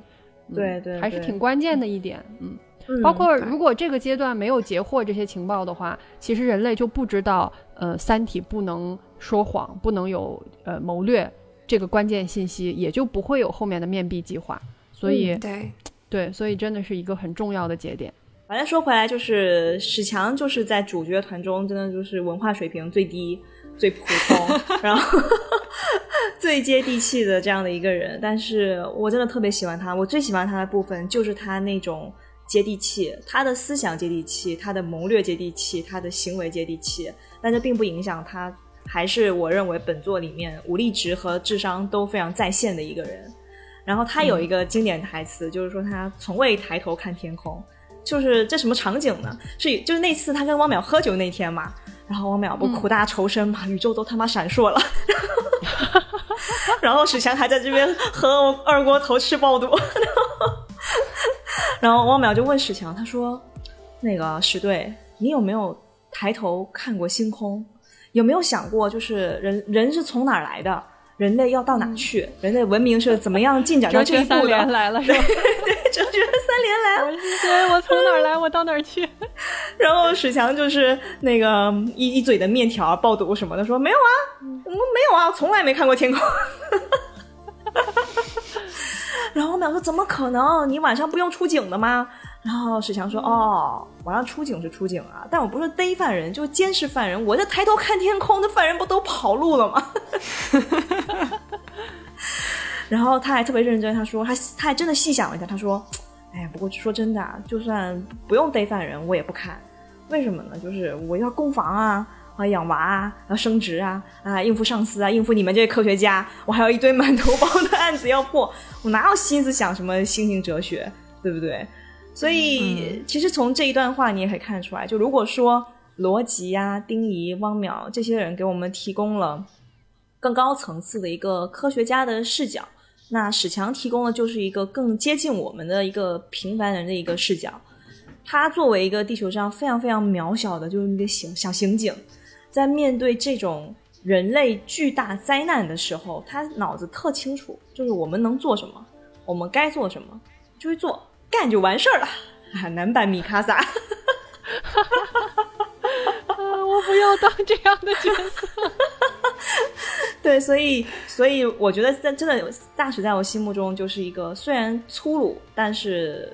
非常非常非常非常可靠的一个像老大哥一样这样的一个人，包括后面第二部的时候，我们去聊逻辑的时候也会讲到，就大大使在整个第二部里面真的就是二十四小时在保护逻辑啊，不管是他在职的时候，还是他退休了以后，都一直在保护逻辑。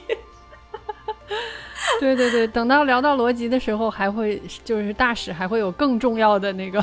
作用出现。对，所以这边就先给一个结论吧。就大使就是那种生活中你真的会很讨厌很讨厌，但是你越接触就会越打心底里面佩服他、信任他、依赖他的那种人。对，这就是大使。嗯嗯。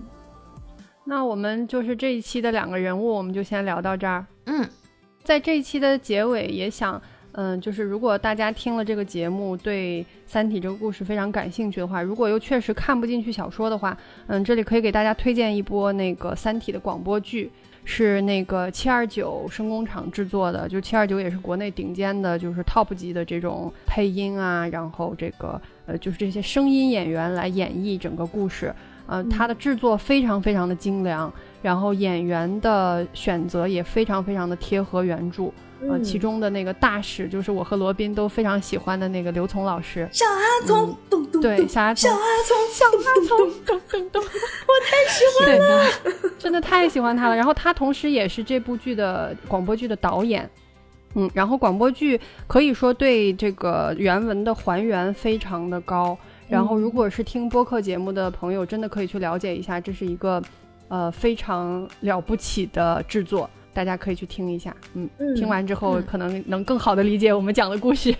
对，对于没有没有看过《三体》的人啊，那看过《三体》的人也可以去听一下这广播剧，真的是目前为止就是呃《三体》广播剧，然后包括 B 站的那个《三体》的那个《我的世界》。就是做的那那那几个人物的小传，张北海传人物，张北海罗辑传啊，嗯，对，都可以看一下，都是一个除了小说以外一个比较好的了解故事的一个途径吧。但如果有时间的话，呃，真的可以看一下原著。如果看到第一部《三体》游戏实在看不下去的话，你可以跳过这一段，终有一天你会回来补上这一段的。中肯的观影建议。就除了广播剧这种形式以外，还有就是完全按照原文来，呃，给你讲播，就是，呃，可以说是给你把书念了一遍的这种形式，是有声书的形式，然后也是是这个王明军老师演播的，呃，也是比较有名的这个这个非常了不起的在行业里面的重磅的这种老师，然后他把整个呃《三体》的小说从头到尾的读了一遍，但是他的这种读是。嗯，和你惯常想象中的阅读是不一样的一个体验。然后我也看了王明军老师自己写的那个，就是来演播这个节目的一些心得吧。他真的是有好好的去读了这本书，你从他的字里行间能看出来他对小说的理解和喜爱，他才能很好的把这个故事演播出来。我很喜欢广播剧的呈现方式，因为它制作非常精良，它的画面感跟电影一样。呃，就是你在脑内的画面感真的像电影一样，嗯，但是同时我也非常非常喜欢有声书，因为它是完整的，呃，去还原原著，因为它是一字不差的去呃复述这个原著嘛，所以对我来讲，我觉得小说本身它的那种。嗯，叫做历史和逻辑的统一感，唯一是能体现的，就是你还是要通过它那个原本的叙述，所以也是一个非常非常好的体验。如果大家有时间也有兴趣的话，嗯，可以去嗯找来听一下。嗯嗯嗯，广播剧和小说还有一个很棒的联动，嗯，就是广播剧的旁白就是小说的朗读者王明娟老师。嗯，对对对对，是的，是的，嗯。所以真的是对于像我这样的读者来说，就是从《三体》默默无闻，从中国科幻默默无闻，一直到现在，就是这个 IP 也火了，然后有更多的人投入更多的钱和精力去做它的周边的这些创作，就是对于我来说真的是太幸福了，就是。就是我我都听过，就是至少两遍以上吧，嗯，就是都非常喜欢，嗯，他值得，对对对，他值得，也希望我们这个节目，就是这也是一个试验性的节目，嗯，如果有什么做的呃不到位的地方，或者说我们讲述中有跟呃原作有出入的、有错误的地方，也非常欢迎大家来留言指正。当然，如果大家有跟我们观点不同，就不是说我们讲错了，而是大家对这个东西理解的不同的话，也也很欢迎跟我们来讨论。包括大家想听我们聊哪个人物，就预告中没有出现的，但你又很喜欢的人物的话，也可以跟我们就提出，我们来聊。包括你们跟我们来互动，不管是通过留言的方式，还是给我们写邮件的方式，欢迎跟我们互动沟通呀。因为小说这个东西嘛，文学作品就是一千个读者，一千个哈姆雷特，可能。嗯，即便是我们火象三傻三个人，也不可能对同一个人和同一件事的理解完全一致。所以，嗯，就是刚才萌仔说的，如果观点上嗯不一样的，或者呃想要跟我们讨论，或或者说想反驳我们的，都可以 跟我们积极互动。我们也想听到大家的声音。嗯嗯，OK，那我们今天的节目就先到这里吧。我是白羊座的米卡萨，我是狮子座的 Robin，我是射手座的萌仔。谢谢大家，拜拜，拜拜，拜拜。